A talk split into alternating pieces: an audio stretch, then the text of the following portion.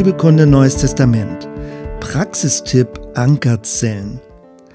Dir wird aufgefallen sein, dass ich in diesem Podcast für längere Zeit pausiert habe, aber schön, dass du jetzt wieder dabei bist. Die Pause ergab sich dadurch, dass ich einen anderen Podcast eingeschoben habe. Der Titel ist Bibelfundamentalismus sein berechtigtes Anliegen und warum er dennoch daneben liegt.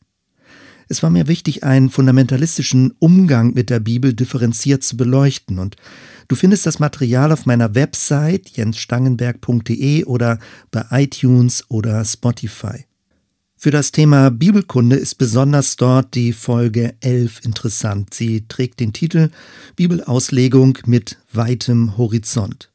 Dort versuche ich ein Bibelverständnis zu erläutern, das verschiedene Aspekte mit einbezieht, sowohl direktes Hören auf den Wortlaut als auch kritisches Hinterfragen, sowohl einen roten Faden in allen Schriften als auch einen innerbiblischen Diskurs. Aber letztendlich am besten ist es, wenn du es dir selbst anhörst. Bevor wir nun in diesem Bibelkunde-Podcast mit dem Philipperbrief weitermachen, möchte ich dich noch für eine Praxisübung gewinnen. Aus meiner Sicht ist es wichtig, nicht nur über die Bibel nachzudenken und sie kritisch zu erforschen, sondern sie auch beständig selbst zu lesen, möglichst gemeinsam zu lesen. Seit kurzem gibt es die Website ankerzellen.de, die genau das ermöglichen soll. Die Idee dahinter ist folgende. Früher nannte man es stille Zeit. Jeden Tag einen Abschnitt aus der Bibel lesen, vielleicht als Ergänzung auch noch ein Andachtsbuch. Und äh, all das ist gut, aber noch besser scheint es mir zu sein, gemeinsam in kleinen Gruppen die Bibel zu lesen. Beim Stichwort Kleingruppen wird häufig die Ansicht vertreten, homogene Kleingruppen wären besser. Gleiche Interessen, ein ähnliches Alter und eine ähnliche Lebenssituation der Teilnehmerinnen und Teilnehmer.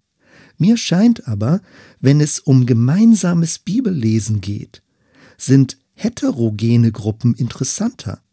Menschen haben dann unterschiedliche Biografien und andere Erfahrungen und Lebensumstände und daraus ergeben sich andere Perspektiven auf einen Text zu sehen. Dadurch kommt man raus aus seiner eigenen Blase, also aus einer Facebook-Blase oder aus einer Gemeindegruppierung, aus dem Milieu, in dem man christlich lebt oder in dem man geprägt ist, weil man andere Perspektiven hört von ganz unterschiedlichen Menschen.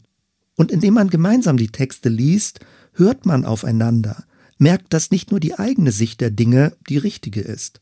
Es geht nicht darum, darüber zu diskutieren, sondern die Texte auf sich wirken zu lassen, wie ein Resonanzraum für Gottes Reden. Und dann gemeinsam darüber zu staunen, was sich entdecken lässt. Also man hört aufeinander, man hört auf den Text und dann kann man für sich ableiten, was als nächstes zu tun ist, also wie man handeln könnte in seinem normalen Alltag. Eine Ankerzelle ist eine starke Referenzgruppe und ich spreche jetzt von Online-Gruppen. Man trifft sich einmal pro Woche und wir verwenden dafür einen kostenlosen Zoom-Account und wer dieses Online-Tool, diese Videokonferenzsoftware Zoom kennt, der weiß, die kostenlosen Accounts sind auf 40 Minuten begrenzt.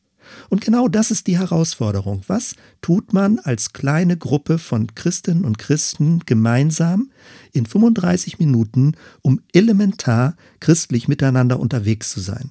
Hier geht es darum, etwa zehn Minuten einen kurzen Austausch, ein Check-in.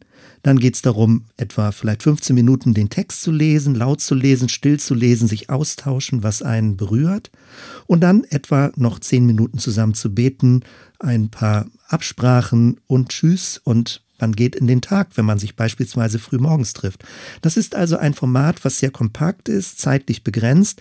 Es ist integrierbar in den normalen Tagesablauf, wie zum Beispiel morgens um sechs, um halb sieben oder mittags oder abends. Und die Wirkung ist tatsächlich, es ist ein Ankerpunkt in diesen turbulenten Zeiten, in denen wir im Moment leben. Gerade auch jetzt ja, wo die neuen Corona-Einschränkungen wieder Kontakte erschweren, dass man sich ganz schlecht in Gruppen treffen kann.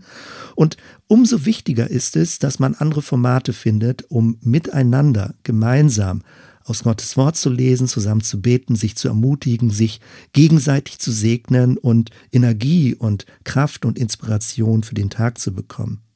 Es geht also darum, elementar christlich unterwegs zu sein, geistlich in Bewegung zu bleiben und sich nicht zu lähmen durch die aktuellen Umstände. Ja, das wollte ich dir gerne vorstellen und dich einladen, dabei mitzumachen. Mehr Erklärungen findest du auf der Website ankerzellen.de. Nun, es würde mich freuen, wenn du Interesse hast.